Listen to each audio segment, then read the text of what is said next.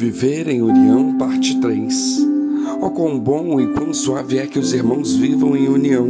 É como o óleo precioso sobre a cabeça que desce sobre a barba, a barba de Arão, e que desce a orla de suas vestes, como orvalho de Hermon, e como o que desce sobre os montes de Sião, porque ali o Senhor ordena a bênção e a vida para sempre. Salmo 133. Essa unidade mencionada aqui não era natural para os israelitas. A história de Israel mostrava muitos conflitos entre as tribos. Por muitos anos, Davi reinou apenas sobre uma parte das tribos no sul do país. E depois de Salomão, Israel se dividiu de novo entre norte e sul, as dez tribos contra Judá e Benjamim. O salmista não procura basear a comunhão e unidade dos irmãos na bondade natural deles, não, nem mesmo na habilidade política deles. De onde vem então a comunhão dos irmãos? Precisamos lembrar que o salmo é um salmo de romagem, um salmo que se cantava quando os filhos de Deus estavam subindo para Jerusalém para adorar no templo, pelo menos três vezes por ano. Todos os filhos de Deus tinham que se apresentar diante do Senhor nessas três grandes festas. E aqui, na última frase do salmo, vemos mais uma vez como o salmista é um verdadeiro filho de Deus.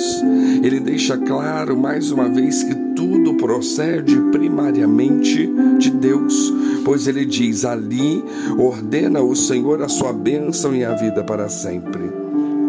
O amor fraternal é precioso somente quando ligado à verdadeira adoração de Deus. Da mesma forma, o amor fraternal anima e vivifica o povo de Deus somente quando praticado conforme a ordenança de Deus. Durante a história de Israel, havia muitos lugares onde as pessoas tentavam cultuar a Deus.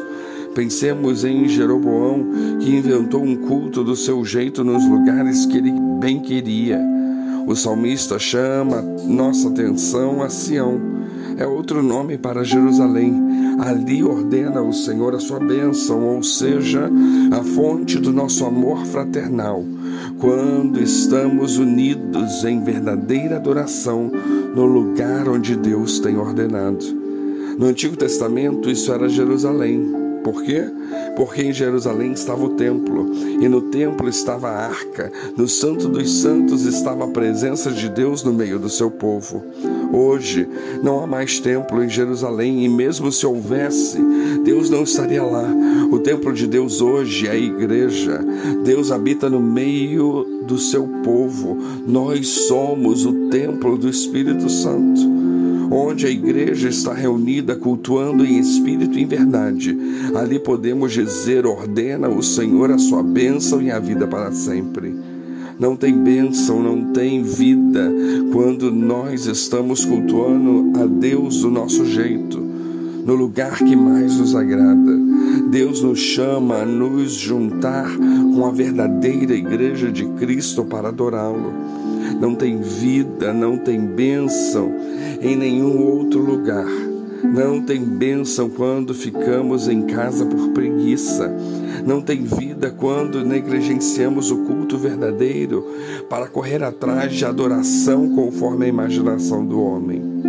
Mas, quando estamos reunidos na Assembleia dos Santos, quando estamos adorando a Deus em espírito e em verdade, podemos ter a certeza que ali Deus ordena a sua bênção e a vida para sempre. Essas palavras já estão nos lábios do nosso irmão Davi milhares de anos atrás.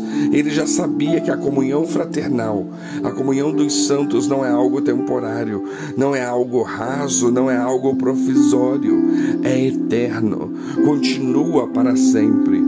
O amor fraternal que estamos experimentando agora vai crescer, amadurecer e se desenvolver, vai brotar e frutificar, vai continuar fazendo isso para sempre não tem fim. Hoje celebramos em uma pequena mesa, mas chegará o dia quando estaremos festejando e celebrando a glória de Deus em Cristo com uma multidão que ninguém enumera.